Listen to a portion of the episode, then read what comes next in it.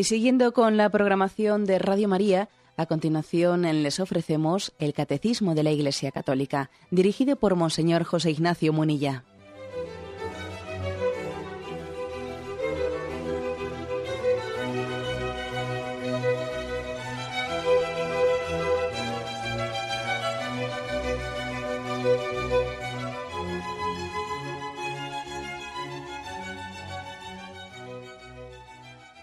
Cordial saludo a todos los oyentes de Radio María.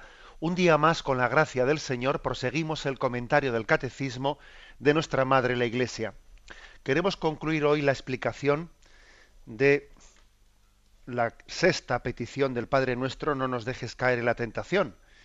Hemos dedicado unos programas y hoy concluimos con el punto 2849. Dice así, pues bien, este combate y esta victoria solo son posibles con la oración.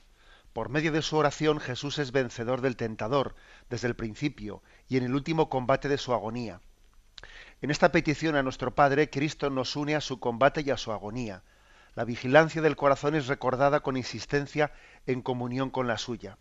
La vigilancia es guarda del corazón y Jesús pide al Padre que nos guarde en su nombre el Espíritu Santo trata de despertarnos continuamente a esta vigilancia. Esta petición adquiere todo su sentido dramático referida a la tentación final de nuestro combate en la tierra. Pide la perseverancia final. Mira que vengo como ladrón. Dichoso el que esté en vela. Bueno, este es el punto que vamos a ir desgranando como acostumbramos a hacer. La primera afirmación de este punto 2849 del Catecismo. Este combate y esta victoria solo son posibles con la oración. Estamos hablando de no nos dejes caer en la tentación. ¿Mm? aquí mm, se explica por qué pedimos a Dios no nos dejes caer en la tentación. Porque quien no entienda que la ayuda de Dios es necesaria, pues diría, pues no lo pidas, hazlo, ¿eh? hazlo. Que, es un poco la, eh, la concepción voluntarista pelagiana. ¿eh? Pelagio, ¿eh? que me habéis oído hablar de él, fue un monje del siglo IV, V, si no me equivoco, ¿eh? que era de, del norte de África, mejor dicho, bueno, era de Roma, aunque luego estuvo, estuvo también en el norte de África, y Pelagio, pues era un, un asceta, era un hombre de una constitución muy fuerte, un hombre con un autodominio de sí mismo muy grande, que claro, fue tentado pues por la soberbia. A cada uno, cada uno suele ser tentado allá por donde le aprieta el zapato. Y este hombre, pues era difícil que fuese tentado de la, por pereza, porque era un hombre que se había acostumbrado a tener una autoexigencia muy grande, un autodominio, era un hombre penitente, asceta, que hacía eh, todo tipo de, de, de, una vida muy exigente, etcétera, todo tipo de, pues de penitencias, de mortificaciones. Y entonces, claro, pues Pelagio, cuando ve que los cristianos tenían la costumbre, y San Agustín, ¿no? Tenía la costumbre de, de pedir a Dios la gracia, pedir la gracia para no caer en la tentación, pues entonces él dice, vamos a ver, no seamos vagos, ¿eh? no, no, se lo pidas a Dios, hazlo tú, eso está en tu mano, eso corre de tu cuenta. Dios te ha dado una voluntad libre para que, para que luches contra la tentación. Luego no seas, ¿eh? no te escudes en que tú no tienes la gracia y tienes que pedírsela a Dios para vencer la tentación. Lucha y hazlo tú, que eso está de tu mano. Dios nos ha dado una ley que es para todos y tenemos una voluntad ¿eh? capaz de, ¿eh? de, poder acometer el cumplimiento de la ley de Dios. Y claro, entonces San Agustín, que es el que tiene la controversia principal contra Pelagio, le dice, tú invocas a Jesucristo como un buen ejemplo para que nosotros le imitemos, pero nosotros en Cristo no solo tenemos un ejemplo, sino que es que Él nos da la gracia también para, para luchar. ¿eh? Jesucristo para nosotros no solo es un ejemplo, sino que es la gracia. Sin su gracia nosotros no somos capaces de luchar, porque nuestra voluntad está debilitada. debilitada por el pecado original y debilitada por nuestros pecados personales. Es decir, que aquí es muy importante la doctrina referida al pecado original, pecado original que claro, que nosotros no lo, no lo hemos recibido químicamente puro, sino que está ligado a nuestros pecados personales. ¿no? Está fortalecido por ellos, aunque también está debilitado, lógicamente, por, el, por, por la fuerza del bautismo. ¿no? Entonces, mm, digamos que lo primero es tener conciencia, o sea, realismo antropológico, ¿eh? conciencia de que el hombre tiene capacidad de luchar contra el mal.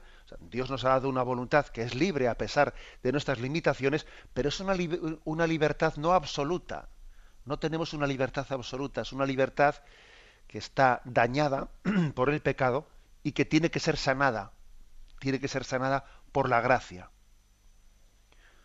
Luego, lo primero es conciencia de la responsabilidad, pero de la debilidad al mismo tiempo.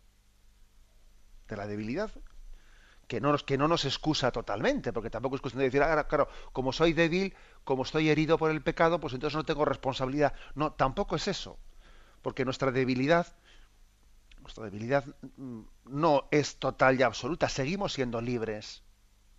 Pero claro, es una libertad pues, pues que al mismo tiempo está herida. Bueno, por eso, en primer lugar, ¿no? Conciencia de debilidad. Y en segundo lugar, conciencia de que en nuestra vida no, no caminamos solos, que Cristo camina junto a nosotros, que el Espíritu Santo nos está asistiendo, que es Él el que lleva las riendas de nuestra vida. Y cuando uno tiene conciencia de esto, pues dice, bueno, es que por eso hago oración. Yo hago oración por estos dos motivos. Porque soy débil, porque soy débil y a dónde iré sin su gracia. Y en segundo lugar, hago oración pues porque Él vive, Él, Cristo vive y, camina junto a mí y yo no estoy solo. Él lleva las riendas de mi vida lleva las riendas de mi vida. es decir, claro que yo soy libre, claro que Dios me ha pedido que conduzca mi vida, pero al mismo tiempo que conduzco mi vida soy conducido. Y las dos cosas son verdad. Tenemos que conducir nuestra vida siendo conscientes de que Él tiene un plan de amor y que el Espíritu Santo nos acompaña, nos, nos asiste, nos conforta. Y entonces, bueno, pues he aquí eh, por qué dice aquí, la primera frase del catecismo que estamos, que estamos comentando es esta, ¿no? Este combate y esta victoria solo son posibles con la oración. La oración es básica.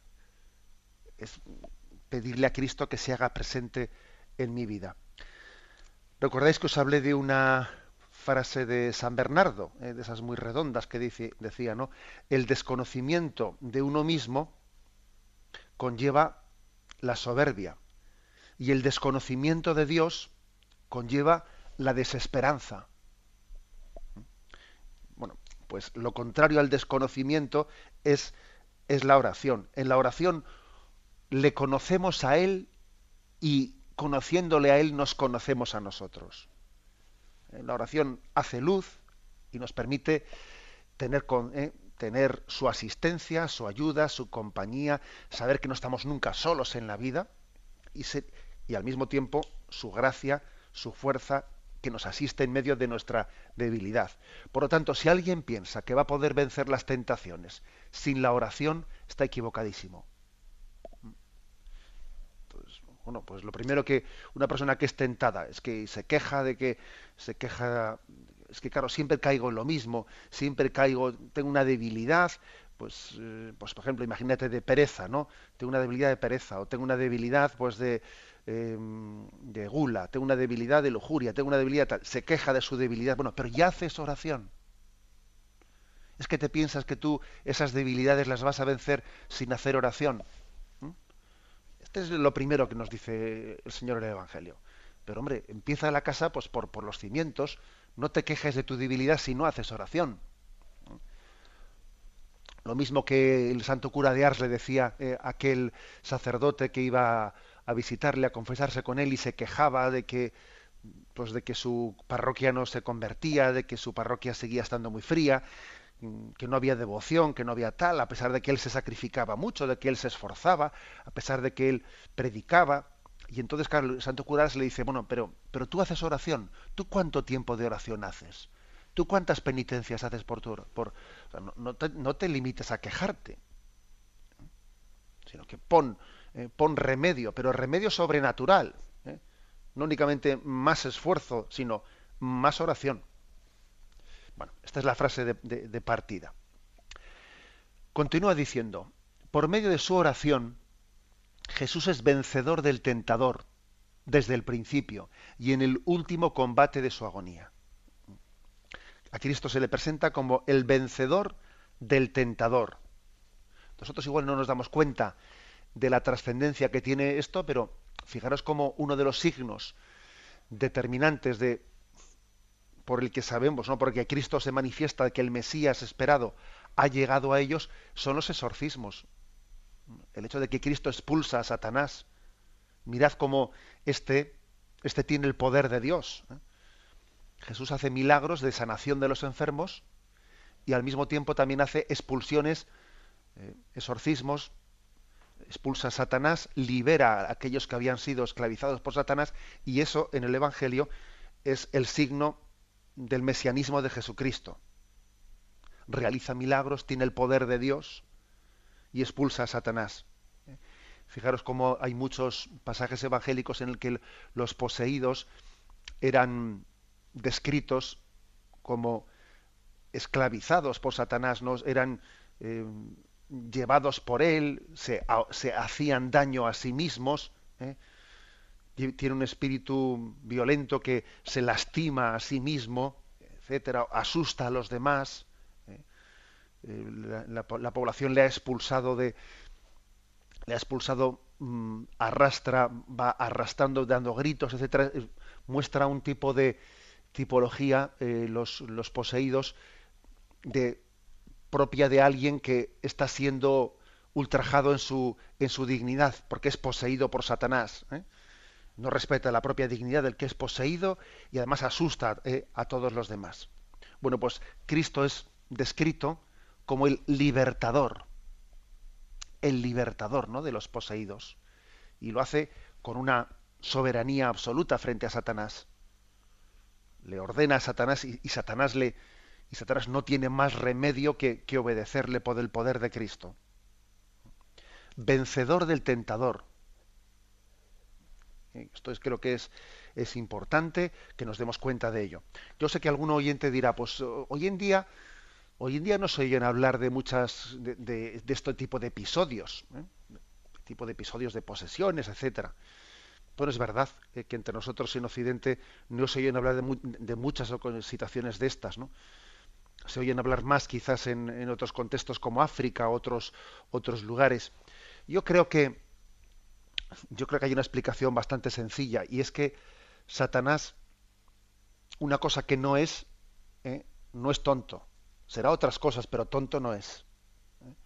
Y Satanás obviamente no se va a dedicar entre nosotros, ¿eh? en el contexto nuestro, pues hacer este tipo de, mm, de posesiones de una manera muy, eh, pues muy gráfica, muy evidente, porque entre otras cosas lo que provocaría sería que lejos de alejarnos de la fe, nos íbamos a, eh, acercar a la fe. En este mundo increyente, si Satanás se dedicase a hacer entre nosotros ese tipo de posesiones, en los países de vieja cristiandad, quiero decir, a mí me parece que lo que, lo que se iba a producir es el efecto contrario que él busca, que es que uno, que es que la población se fuese a acercar a los sacramentos, que fuese a, a, recibir la, la, confesión, que fuese a orar, y eso no lo va a hacer, ¿no? En todo caso lo hace en otros lugares como África, etcétera, donde lo que provoca es que, pues, la gente vuelva a los hechiceros y se aleje se aleje de la, de la fe, de los sacramentos, ¿no? En otros lugares puede tener otro tipo de efecto. Acercarse a las supersticiones, a los hechiceros. Entre nosotros, Satanás que inteligente hay que reconocer que sí que es. ¿eh? Satanás obviamente, más que este tipo de, ¿eh? de, posesiones espectaculares y cosas raras, Satanás lo que, lo que hace es tentarnos de, en la forma ordinaria. ¿eh? Tentarnos a través de, pues de un mundo que tiene un pensamiento que no es el de Dios, un mundo materialista, que solo piensa en el poder, que solo piensa en el dinero. que solo piensa en el placer, lógicamente por ahí es donde actúa, ¿eh? es su, eh, estrategia. Pero también en este tipo de estrategias, Cristo es libertador. O sea, Cristo no solo es libertador de las posesiones diabólicas, no, no. Cristo también es libertador de las tentaciones ordinarias con las que Jesucristo, perdón, con las que Satanás no, nos acomete. Por eso, en este punto del catecismo se nos recuerda que Cristo fue vencedor de esas tentaciones desde el principio y al mismo tiempo que expulsaba a los demonios en, los exorcismos, también vencía las tentaciones. ¿eh? Por ejemplo, Mateo 4:11, allí se cuenta pues cómo Jesús fue al desierto y fue tentado. ¿eh? Y en el último versículo dice, entonces el diablo le deja, le deja porque no puede con él, porque no, no, no consigue que Jesús caiga en la tentación. Y he aquí que se acercaron unos ángeles y le servían. O por ejemplo, el otro episodio emblemático de la tentación, que es el de la agonía de Gesemaní, ¿eh? que es Mateo 26, 36, 34. Entonces va Jesús con ellos a una propiedad llamada Gesemaní y dice a los discípulos, sentaos aquí mientras voy allá a orar. Y tomando consigo a Pedro y a los dos hijos de Zebedeo, comenzó a sentir tristeza y angustia. Entonces les dice, mi alma está triste hasta el punto de morir quedaos aquí y velad conmigo. Fijaros cómo Satanás tienta de una tristeza mortal. ¿eh? Es una tristeza mortal, una tristeza angustia, ¿no? Cayó rostro en tierra y suplicaba así, Padre mío, si es posible, que pase de mí este cáliz, pero que no se haga como yo quiero, sino como tú quieres. Viene entonces donde los discípulos y los encuentra dormidos y dice a Pedro, ¿no habéis podido velar conmigo ni una hora? Velad y orad para que no caigáis en la tentación. El espíritu está pronto, pero la carne es débil. Y alojándose de nuevo, oraba diciendo, ¿eh? es decir, que, Cristo ha, Cristo nos ha enseñado desde, desde el primer momento de su vida, porque es que según eh, el Evangelio de Mateo, después, después de haber eh, de, haber sido bautizado en el río Jordán, después de em, el inicio, ¿no? inmediatamente al comienzo del inicio de su de su ministerio, va al desierto para ser tentado. Y al final de su vida también, en Gesemaní, vuelve a ser tentado. Lo, cual quiere decir que nuestra vida, desde el principio hasta el final, está envuelta en el misterio de la tentación. Y no hay, no hay, como se suele decir, ¿eh? un territorio libre de tentaciones. ¿no? Uno dice, no, mira, pues es que podríamos decir que en la vida hay épocas de tentaciones. No, es que eh, siempre podemos ser tentados. O hay territorios en los que solemos ser tentados. No, mira, uno puede ser tentado hasta dentro de un convento de clausura. Claro que puede ser tentado. Preguntárselo ¿no? a las almas contemplativas. Uno puede ser tentado incluso eh, pues, hasta en el momento que está dentro de la iglesia. Claro que puede ser tentado. O sea, no hay territorio libre de tentación. No hay tiempo libre de tentación. ¿eh? desde el primer momento de su vida hasta el último momento de su vida, Cristo afrontó las tentaciones y en ello, ¿no? siendo vencedor del tentador, en ello nos liberó. ¿eh? Yo creo que una manera muy, muy hermosa y muy real ¿no? de invocar a Jesucristo es invocarle como nuestro libertador. Cristo mi libertador, ¿no? que me libera eh, de las esclavitudes y que me ayuda a vencer las tentaciones. Tenemos un momento de reflexión y continuamos enseguida.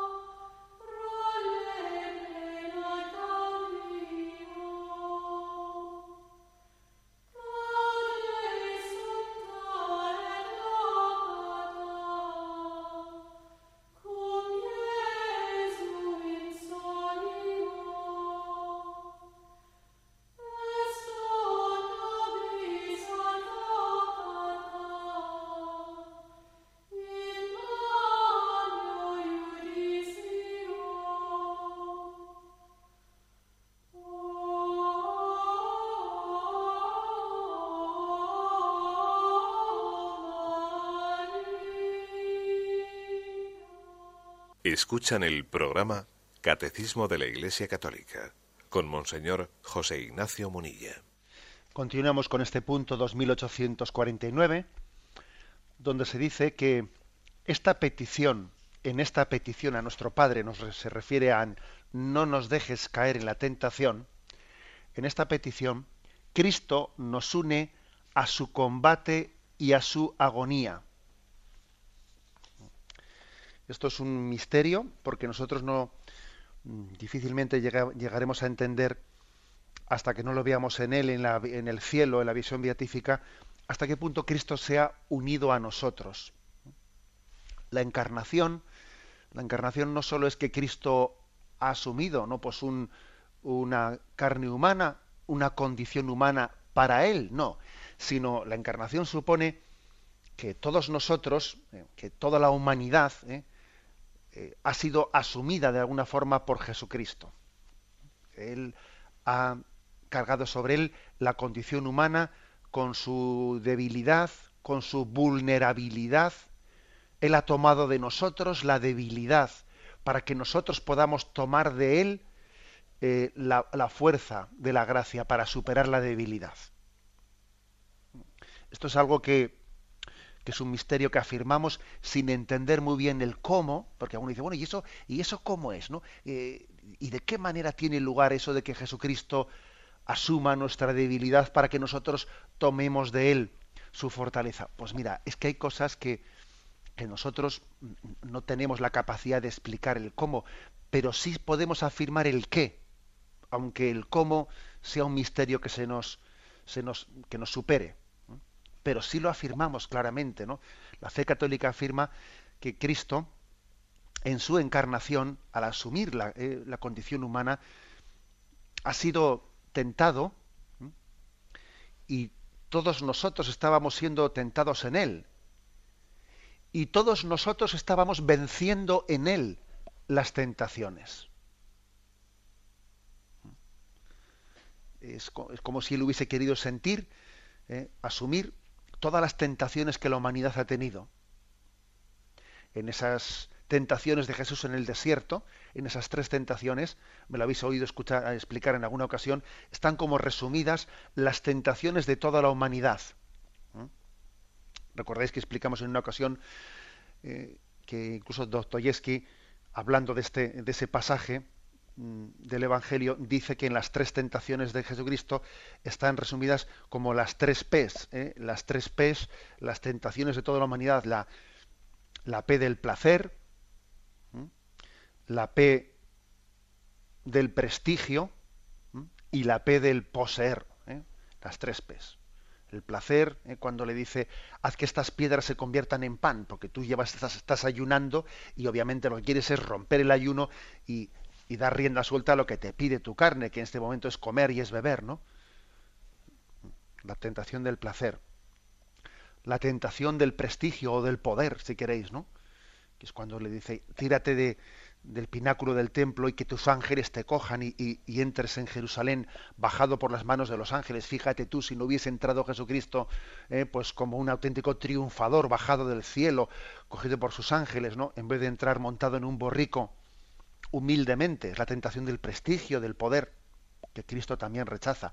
Y la tentación del poseer. Todos, todos estos, todas estas riquezas te daré, todos estos reinos te daré si postrado me adoras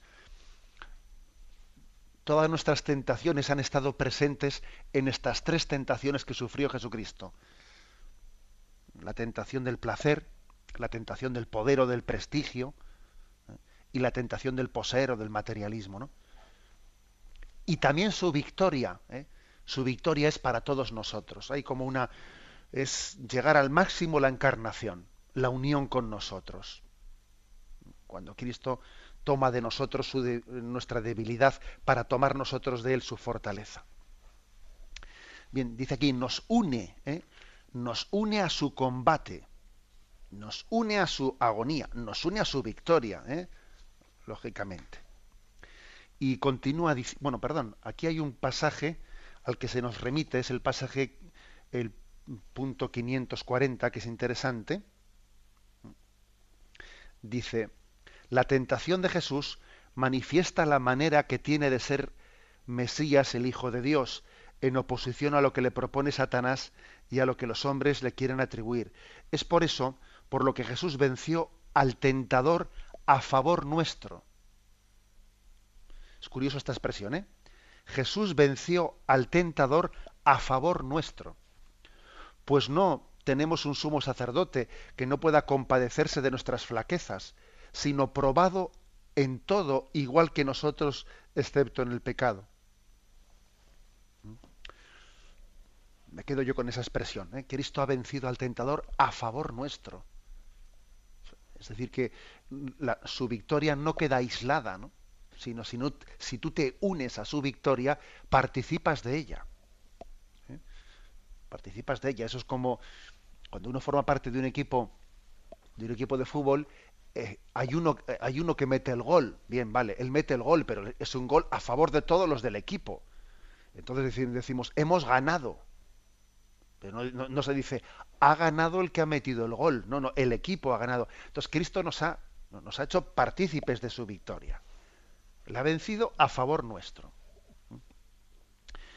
Bueno, continúa diciendo, la vigilancia del corazón es recordada con insistencia en comunión con la suya. Esta es otra, ¿eh? otra afirmación que da un paso más.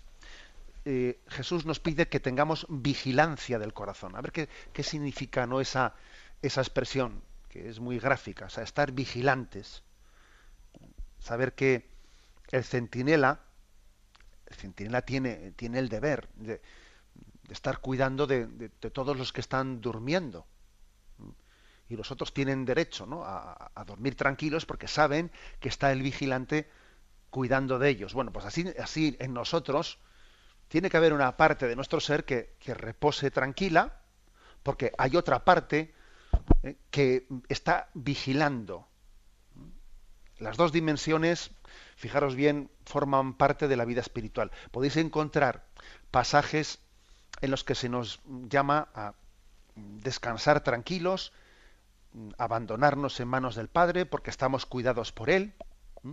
Dios lo da a sus amigos mientras duermen, ¿no? O sea, hay pasajes bíblicos que nos invitan a dormir y a descansar abandonados en Dios que cuida de nosotros, y hay otros pasajes que no son contradictorios, ni mucho menos, que nos invitan a vigilar, a estar en vela, a no dormir, porque no sabemos en qué momento vendrá el tentador, vendrá el enemigo. Y las dos cosas son ciertas. ¿eh? Es decir, que tenemos que mm, descansar tranquilos, porque al mismo tiempo tenemos que estar vigilantes y en vela.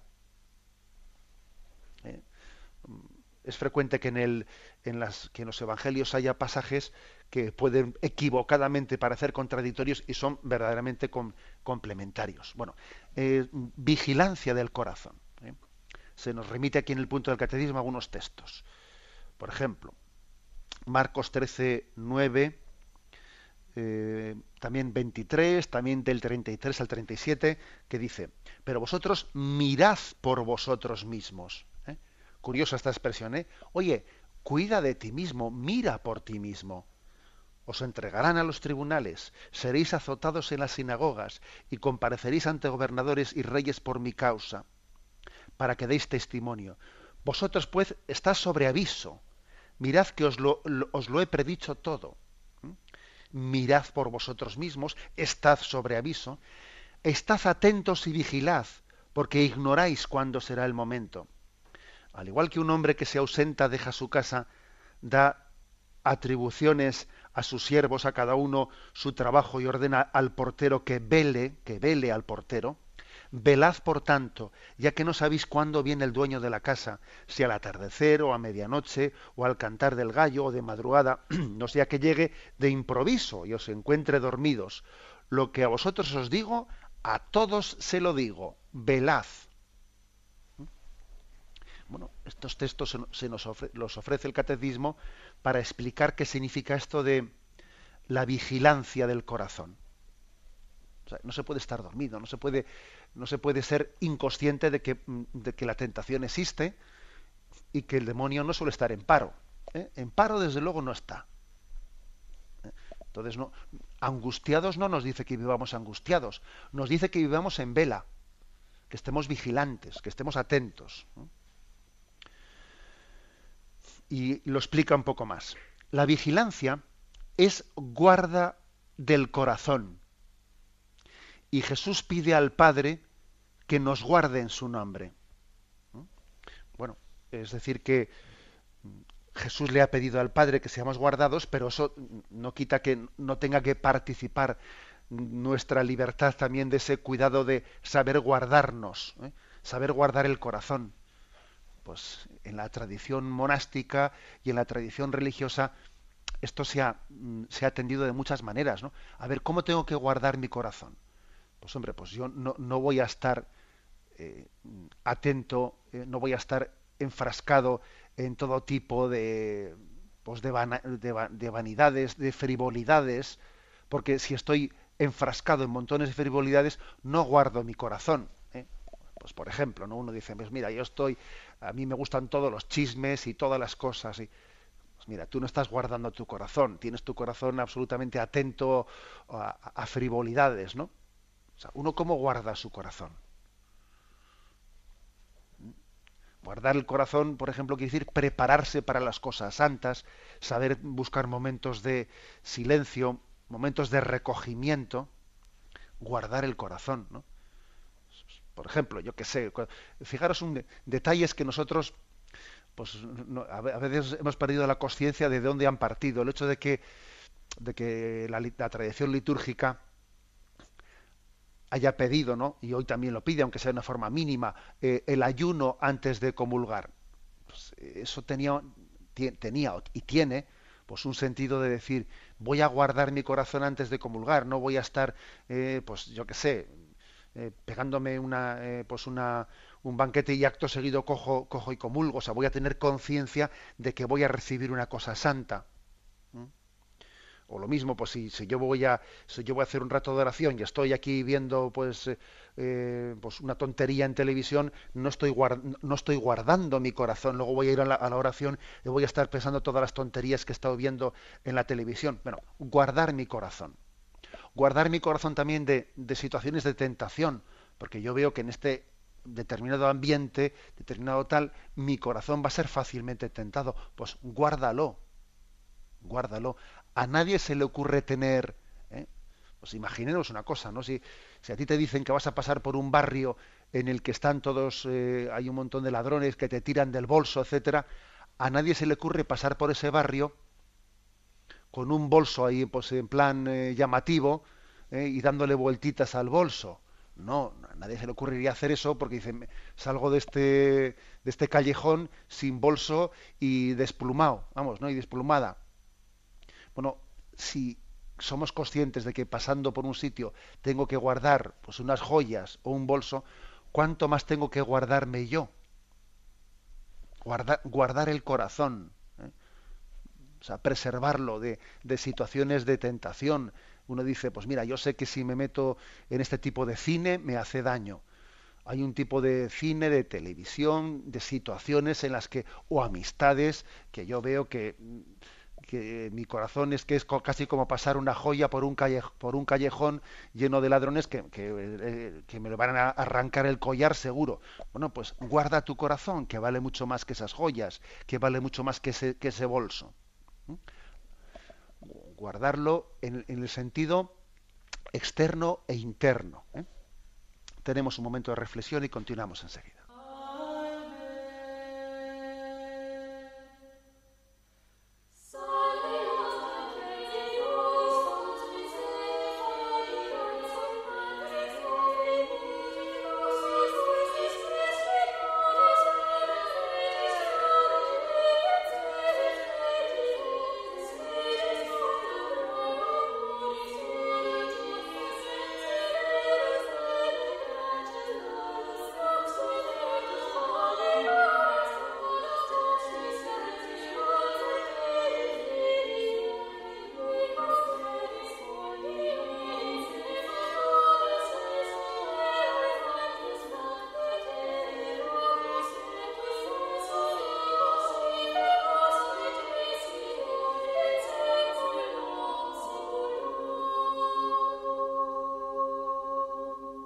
Continuamos con este punto 2849. No nos dejes caer en la tentación. Dice, el Espíritu Santo trata de despertarnos continuamente a esta vigilancia.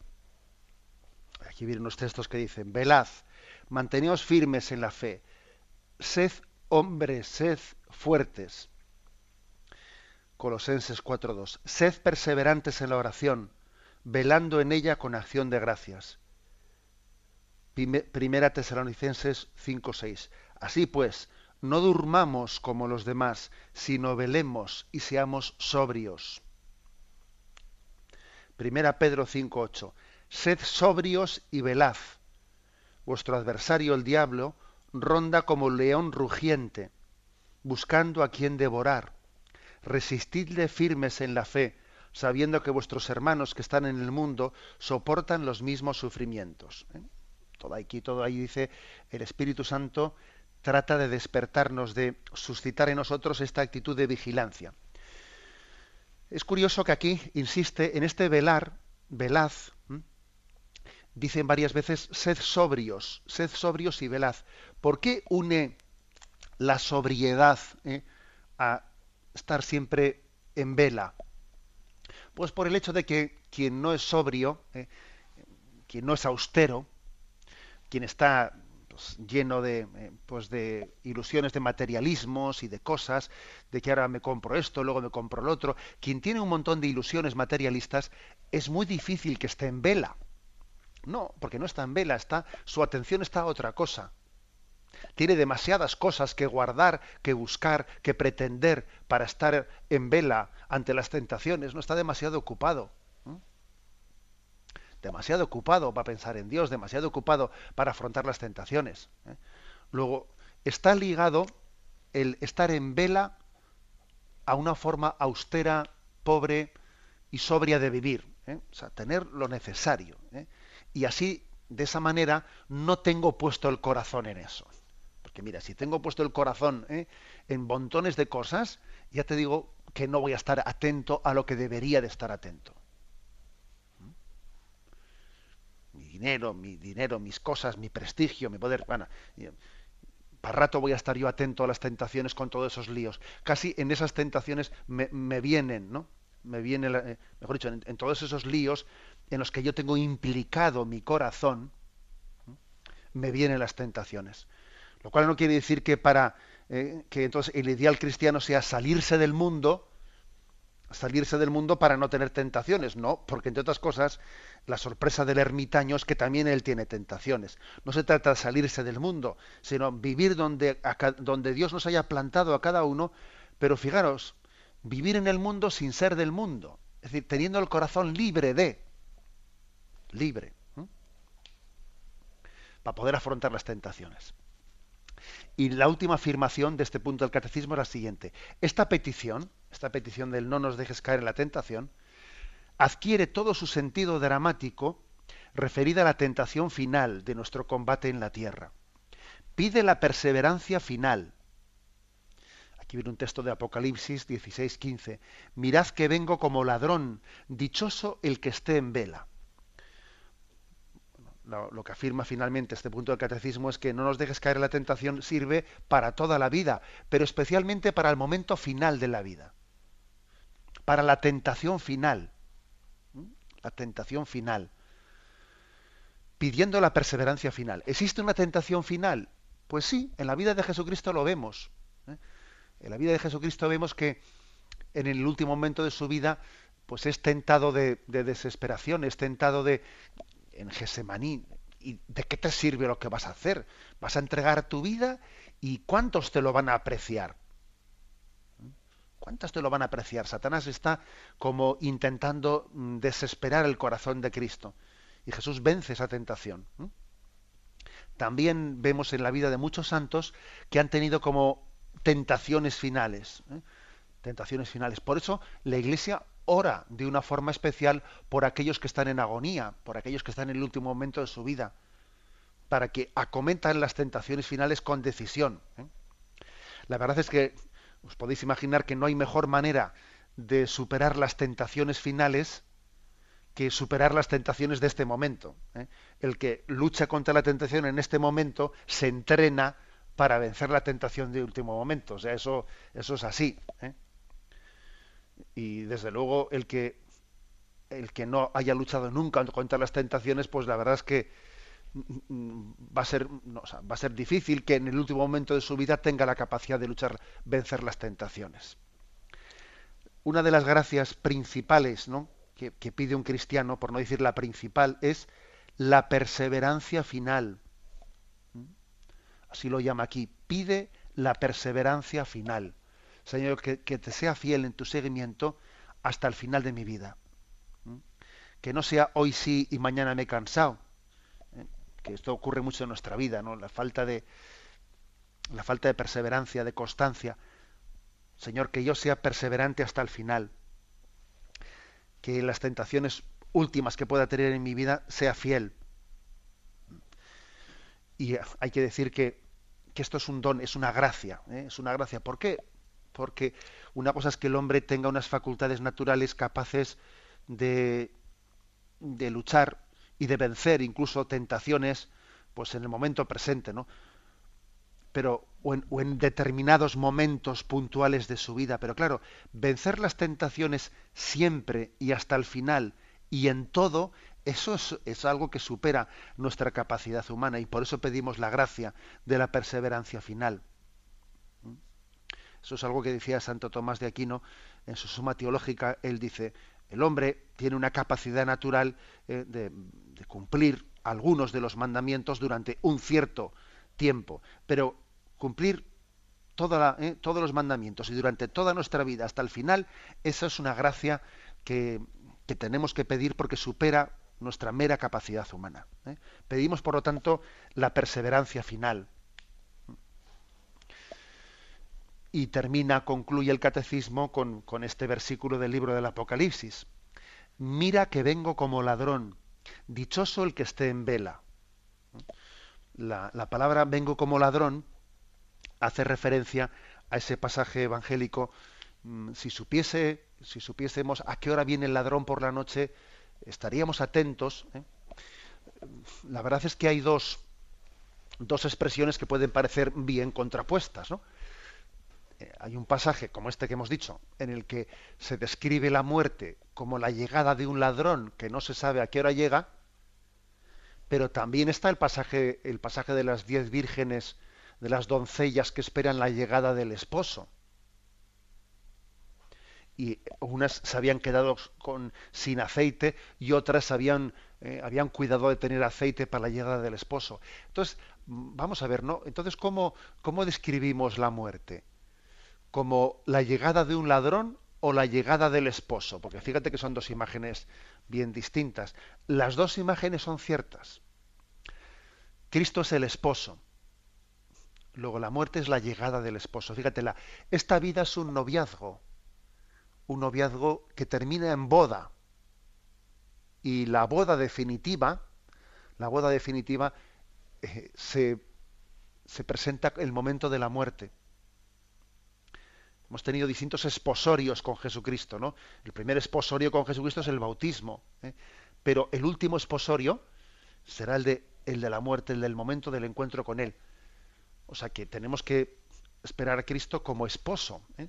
pero al mismo tiempo es ladrón, es ladrón en el sentido de que no sabemos cuándo va a llegar, ¿eh? que es imprevisible.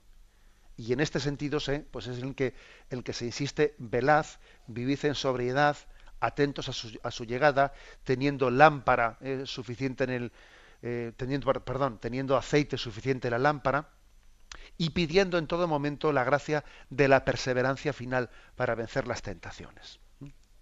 Bien, hemos concluido este apartado, que es un apartado de cuatro puntos que explicaba el no nos dejes caer en la tentación y pasaremos el próximo día a la última eh, petición del Padre nuestro y líbranos del mal. Damos paso a la intervención de los oyentes. Podéis llamar para formular vuestras preguntas al teléfono 917 107 700. 917 107 700.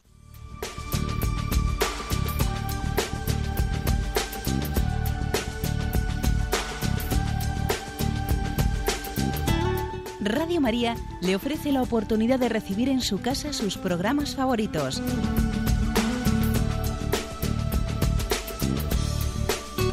Ahora lo puede hacer a través de nuestra página web www.radiomaria.es o bien llamándonos al 902 500 518. 902 500 518. Pídanos el programa que más le interesa en cualquiera de sus emisiones, especificando el día y la hora que lo ha escuchado. Solo nos tiene que decir si lo quiere en CD de audio o CD o DVD en MP3. Haga su solicitud en el 902 500 518 y en www.radiomaria.es.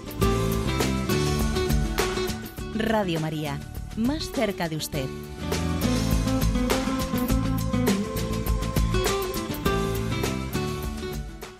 Sí, buenos días. ¿Con quién hablamos?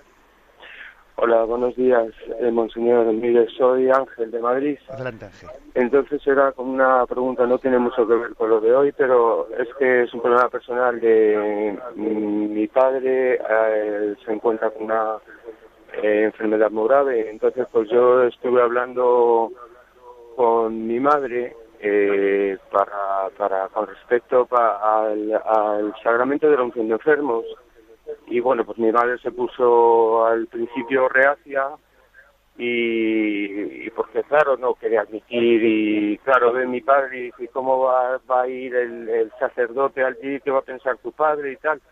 Bueno, pues total, que yo la convencí y fuimos al párroco que precisamente era conocido de mi madre, eran paisanos y eso. Y entonces, pues, eh, sí, quedó el párroco en que iba a acercarse y le iba a dar la, la unción y tal, y bueno, para que no fuera un trauma para él y pues claro, porque eh, el encontrarse en ese estado y ver, y, él no sabe la gravedad que tiene, ni mucho menos. Bueno, pues hubo un malentendido y eh, entre las horas y tal, y total, que no, no pudo, al final no, no fue y le ingresaron al día siguiente a mi padre y, ayer precisamente le operaron y, y, y, entonces pues no, no pudieron darle. Entonces yo eh, en la operación eh, en la operación pues eh, ya le han dicho que es muy grave la cosa y que son es cuestión de semanas. Entonces yo, yo la duda que tengo porque claro yo no quiero actuar por mi cuenta. Es mi madre ayer le dije le, dije mira yo creo que, a papá habrá que, que, que pues que darle la, la, no sé si en este caso sea la unción o la extremoción porque tampoco sé mucho de, de, lo, que necesita y entonces, pues, eh, yo estoy, claro, yo me subí a la capilla del hospital y, no me atreví tampoco a hablar por mi cuenta o con el capellán, porque mm, yo creo que más bien es cosa de mi madre, porque no quiere ni oír hablar, dice, ¿cómo se va a presentar un sacerdote que tu padre, qué es lo que va a pensar, no? Entonces, pues yo, monseñor, pues me gustaría que usted me aconsejara lo que tengo que hacer y en este caso, pues, eh, bueno, eh, tampoco sé mucho sobre el catecismo, llevo oyendo Radio María desde hace poco y, bueno, pues quiero que me pudiera aconsejar sobre este tema porque estoy, la verdad, un poco angustiado. De acuerdo. Bueno, lo primero es que oramos por su padre y por la familia y basta que usted haya intervenido aquí por la radio para que será una ocasión para que todos nos unamos a esa oración. ¿eh? La Iglesia lo hace diariamente, pide por los enfermos y pide por los que están en los últimos momentos de su vida, por los agonizantes. Bueno, en primer lugar, explicarle una cosa, que es que no existe como dos tipos de sacramentos, el sacramento de la unción o de la extrema unción. No, solamente existe un sacramento. Que sí que es verdad que conviene, que conviene recibirlo, pues cuando el, enfermo tenga, mm, si es posible, pues una mayor capacidad de, de, poder eh, estar atento a recibirlo, pero incluso puede ser también recibido cuando él, incluso si estando en el hospital, incluso aún estando en coma, en coma podría recibirlo. Con lo cual, ¿cuál es mi consejo? Bueno, pues que igual que usted eh, que usted hizo esas gestiones para que el párroco fuese a casa, que luego al final no llegó a tiempo, etcétera, pues eh, en los hospitales suele existir un servicio de capellanía, pregunte por él explícitamente, eh, y, seguro que el sacerdote aparecerá, y si no también el mismo sacerdote de la parroquia podría ir al hospital ¿Cómo abordar el tema con su madre? Pues mire, yo, yo le diría que esté tranquila, que los sacerdotes están muy acostumbrados a este tipo de situaciones y que hacen este tipo de encuentros los hacen con delicadeza. ¿eh? Los hacen con delicadeza. Lejos de ser un motivo de, de, angustiarle a su padre, va a ser todo lo contrario, algo que le va a dar paz. ¿eh? O sea, confíe también ¿eh? no pues en, el, sacerdote y además, sobre todo, piensen que esta especie de respetos humanos son respetos humanos absolutamente relativos, porque luego se le va a quedar a todos, ¿no? A, la madre una paz interior pues muy grande por, por haberle podido ofrecer esos sacramentos y, a usted también, ¿eh? y a ti también, y, por supuesto pues a, a, quien lo recibe. ¿eh? Yo creo que hay que vencer esos respetos humanos y además confiar en que quien, eh, quien da la gracia de ese sacramento sabe hacerlo con, con delicadeza. Le vamos a encomendar. Damos paso a un siguiente oyente. Buenos días. Hola, buenos días. Pues, Soy Javier desde, adelante, Madrid. Adelante, Javier. Em, eh, el tema es el siguiente. Mm, mi cuñada eh, se, se casó por la iglesia, ella es católica, se casó por la iglesia eh, hace unos cuatro años aproximadamente. Después se tuvo que separar, vamos, se, divorció. Mm, no tiene la nulidad, no tiene tampoco la separación eclesial ni la nulidad y ahora eh, quiere casarse por lo civil con otra persona. Entonces para mí es como si fuera un, pues oficializar un, adulterio. Y lo que me ella me ha invitado a la boda, lo que me preguntaba es si debo ir o no debo ir y qué es lo que usted me aconseja al respecto. De acuerdo. Pues si este caso que usted pregunta es un caso que solemos recibir con frecuencia eh, ese tipo de consultas. Yo siempre he dado siempre he dado la, la siguiente respuesta. ¿eh? Vamos a ver, me parece que la Iglesia, en un caso como este, no, no tiene una especie de mm, solución igual para todo el mundo de decir sí, vaya usted o no vaya usted, sino que lo que la Iglesia dice es lo siguiente, a ver, en una situación como esta hay que mm, guardar dos aspectos que al, mismo tiempo. Uno es el aspecto de la fidelidad a la verdad, ¿eh? es decir, ese segundo, entre comillas, matrimonio, pues como usted bien ha dicho, mm, es contradictorio con la palabra de Jesucristo en el Evangelio, porque ella está casada ¿eh? legítimamente con un, con un señor, y por mucho que se haya divorciado, esa ley de divorcio humana eh, no, no puede anular la palabra de Dios de, haberles unido. ¿eh? La palabra sacramental de haberles unido está muy por encima de, una, de un papelote de un divorcio. ¿eh? Entonces, digamos que ella tiene un marido y, hace, hace un gesto de casarse por lo civil con otro, con lo cual es un, ciertamente es un problema, pues, pues es que el Señor lo dice claramente en el Evangelio, ¿no? Y el que está casado y se casa con otro comete adulterio. Bueno, pues es que nosotros no podemos arrancar del Evangelio dos o tres páginas. Luego tenemos que ser fieles a ese, principio. Y al mismo tiempo, también tenemos que ser fieles a que nosotros, al principio de caridad y de amor, es decir, nosotros a esa persona, por el hecho de que esté cometiendo un error, un error grave, no le excluimos, no dejamos de considerarle hermana nuestra, eh, sino que todavía entendemos que está más necesitado de misericordia, más necesitado de amor.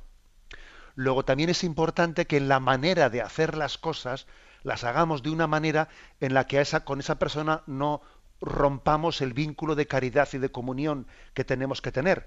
Porque si por ser cristiano yo le voy a ofender a esa persona y lo voy a hacer de una manera en la que me va a impedir seguir haciendo el apostolado con ella, mal vamos. ¿eh? Entonces hay que guardar la, fidelidad a la, a la verdad y, a la caridad. Entonces, ¿cómo compaginar las ambas? Pues yo es que yo creo que cada uno tiene que ver en su caso concreto si él tiene un tipo de confianza suficiente para hablar con esa persona, y hacerle entender que mira, yo sabes cómo pienso, sabes que a mí vas a tener mi apoyo y mi amor incondicional, eh, pero sabes que por otra parte, pues yo no puedo ver con buenos ojos un matrimonio con alguien que distinto al de tu marido.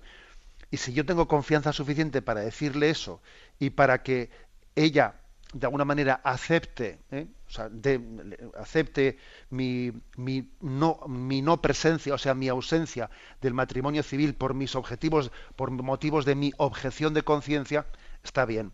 Si por el contrario se produce una situación en la que yo veo que si no voy a la boda, eh, esta persona va a romper conmigo definitivamente, eh, pues mira, pues igual cojo y, eh, asisto a la, boda por civil, aunque yo busco el momento de decirle a ella, mira, yo he venido a la boda pues porque para mí incondicionalmente tú eres alguien al que yo respeto, al que yo quiero tal tal, pero también quiero decirte que, que yo tengo una objeción de conciencia, que yo en mi interior, es decir, podrían existir las dos posibilidades.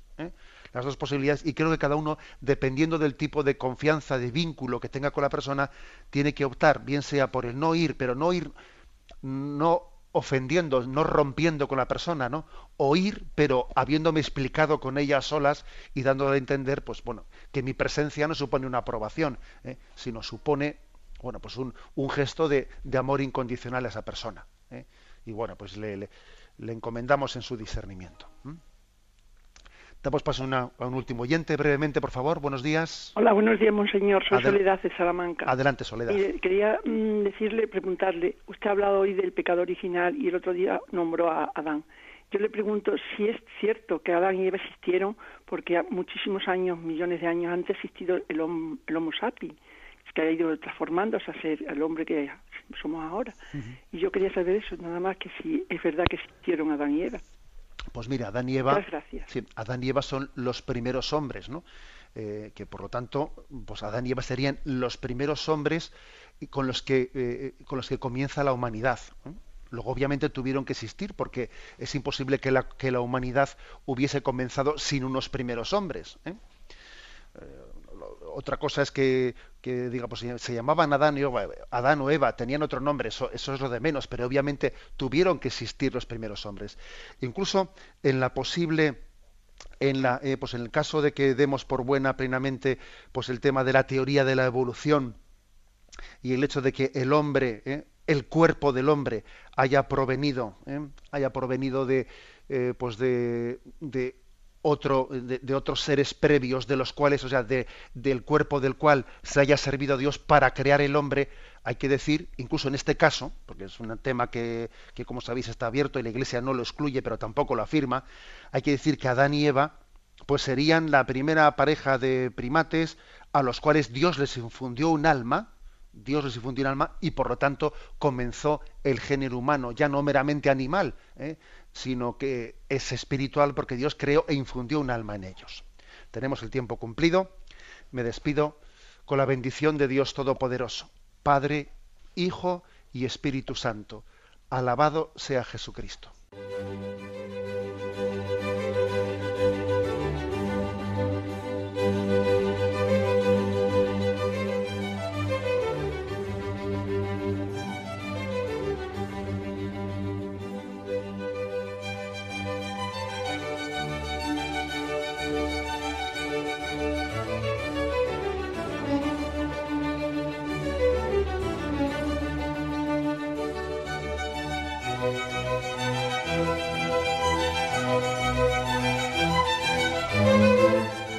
Han podido escuchar en Radio María el Catecismo de la Iglesia Católica, dirigido por Monseñor José Ignacio Munilla.